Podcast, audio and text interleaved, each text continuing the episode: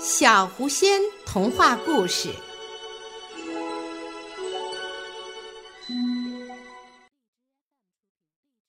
会唱歌的蜗牛。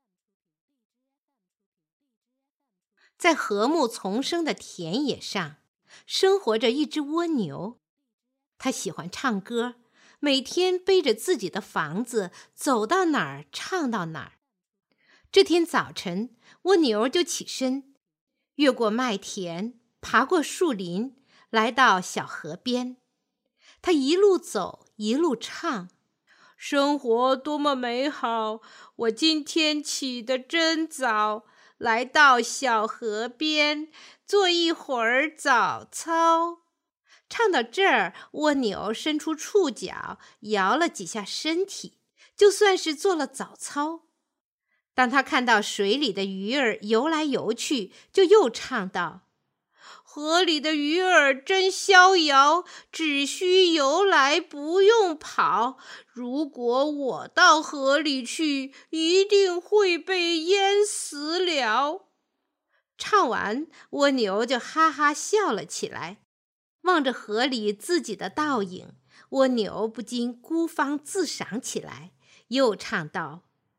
美丽的河水静悄悄，我的歌声赛小鸟。要问我哪里最好看，背上的房子真精巧。